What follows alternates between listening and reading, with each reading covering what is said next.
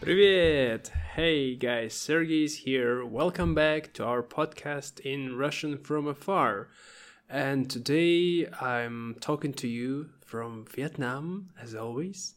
And the weather, I think the gods heard my prayers and it was raining, which is beautiful.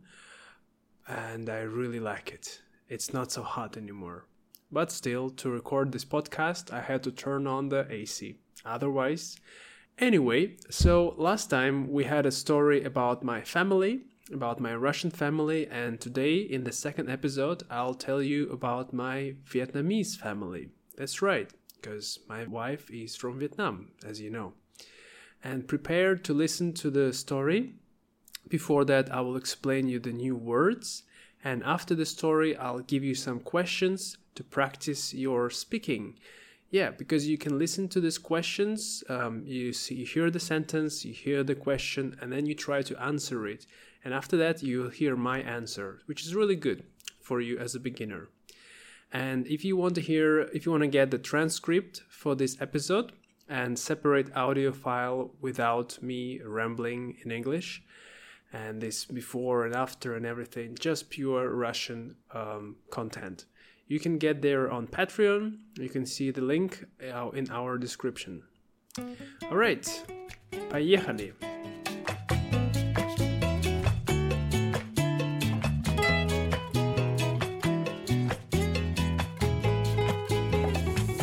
So, some new words. Uh, first of all, рассказывать. Рассказывать, it means to tell, to tell something long, not just one phrase, uh, but like to tell a story or to tell some interesting uh, thing happened in your life. Теща, husband's mother-in-law. Тесть, husband's father-in-law. By the way, I made a mistake there in text. I said зять, which is uh, wife's father-in-law, but it's supposed to be тесть. Next word, начнем. Uh, it means let's begin. Начнем, or we're gonna begin. Next one, так же, как и. It means same as. Так же, как и.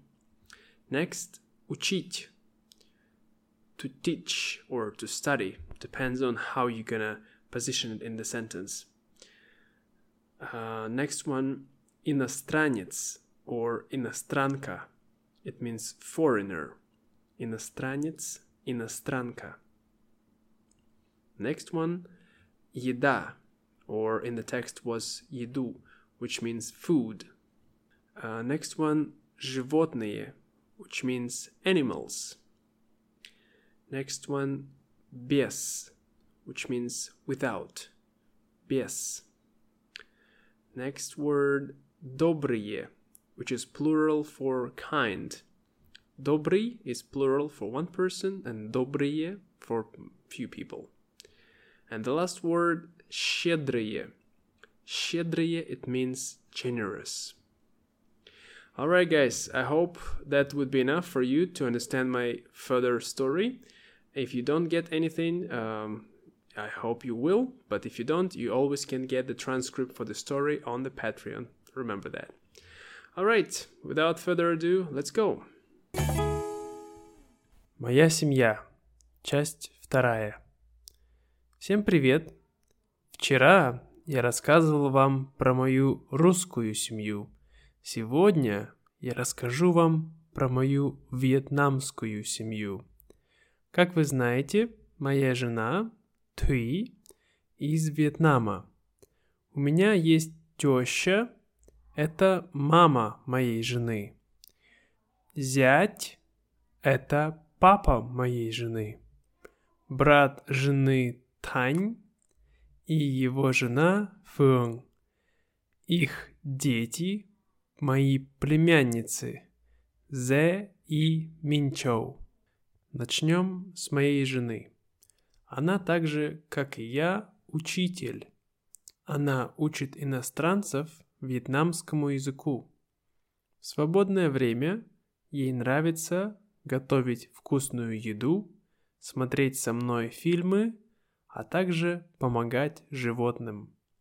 Семья моей жены имеет семейный бизнес – веганское кафе. Они готовят традиционную вьетнамскую еду, но только без мяса. Я их очень сильно люблю, потому что они очень добрые и щедрые люди, а они любят меня. Может быть, даже больше, чем мою жену. Вопросы. Questions. Мою жену зовут Туи. Мою жену зовут Наташа. Нет, ее зовут Туи. Номер два. Туи из Вьетнама. Туи вьетнамка? Да, Туи вьетнамка. Номер три. Моя теща – это мама моей жены. Теща – это папа моей жены? Нет, это мама моей жены. Номер четыре. У моей жены есть брат. У моей жены есть сестра? Нет, у нее есть брат. Номер пять. Зе и Минчоу – мои племянницы. Они мои племянницы? Да, они мои племянницы. Номер шесть. По профессии моя жена учитель. Моя жена доктор? Нет, она учитель. Номер семь. Тви любит готовить еду. Тви любит играть в футбол? Нет, она любит готовить еду. Номер восемь. Семья моей жены имеет веганское кафе. В их кафе есть мясо? Нет, в их кафе нет мяса. Оно веганское. Номер девять.